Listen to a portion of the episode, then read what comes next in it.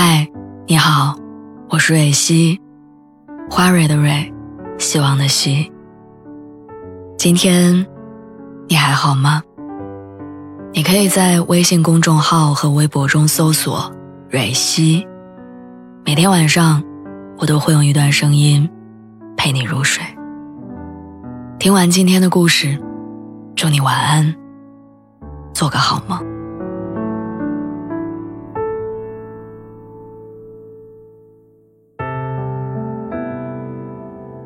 你说，我是不是没有那么喜欢我男朋友啊？之前在一次聚会上，朋友突然问我这个问题，我看着他纠结的样子，仿佛看到了两年前的自己。朋友的异地恋持续了大半年，两个人相隔三百公里，见面频率一周一次。男生每一次驱车前往都会带上一份小礼物，有时候是自己亲手做的甜点。有时候是一束花，朋友怕他奔波劳累，也时常去对方的城市。两个人的感情在一来一往中升温，关于结束异地的现实问题也被提上日程。经过多年的打拼，男生当上了分公司的负责人，拥有着高薪的工作。于是，男生提出让朋友去他所在的城市生活。维系一段感情，持续的异地恋不是长久之计，而结束异地，至少需要一个人的妥协。男生的高薪足以支撑起一个家庭的开销，男生所在城市也有着充沛的教育资源，有利于未来孩子的发展。不管从哪个方面判断，朋友放弃现有的工作，奔赴对方的城市，再找一份对口的工作，都是最优选择。可是对于他而言，他喜欢当下的工作，也喜欢家人朋友都在身边。两年前正在经历异地恋的我，也陷入过相似的问题。在很长一段时间，面对男友的嘘寒问暖，我都很心虚。不是不喜欢他，而是我意识到我对他的喜欢是有上限的。在约定好结束异地的关键时刻，我遇到了一个很不错的工作机会，无论是平台还是资源，都能让我在很大程度上发挥自己的能力。当时的我狠不下决心放弃，但是我第一次发现自己喜欢男友的上限在那儿。于是，在那之后，我发现自己的爱情很脆弱，抵不过一份还不错的工作。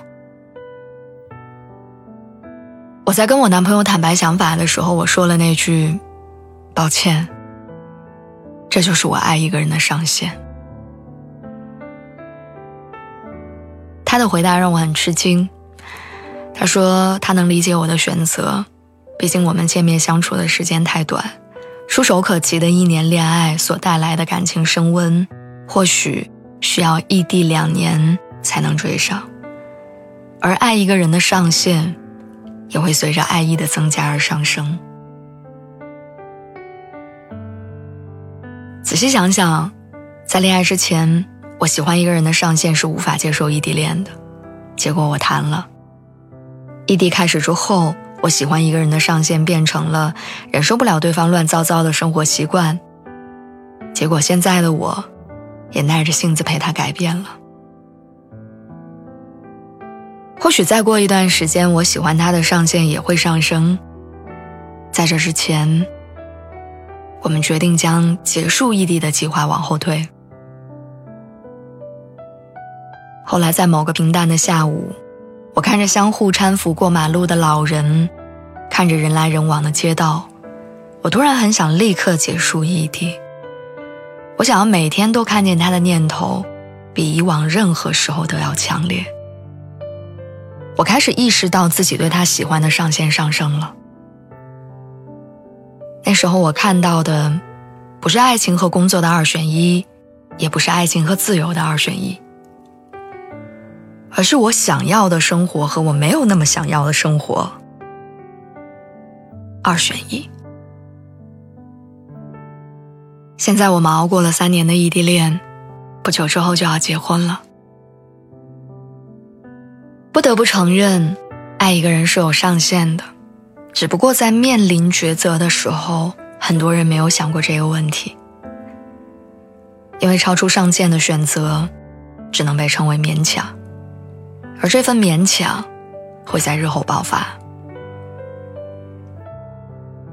给彼此的爱一点时间吧，让它慢慢发酵，直到你可以坦然的接受某个以前你接受不了的选择，那时候才叫。双向奔赴。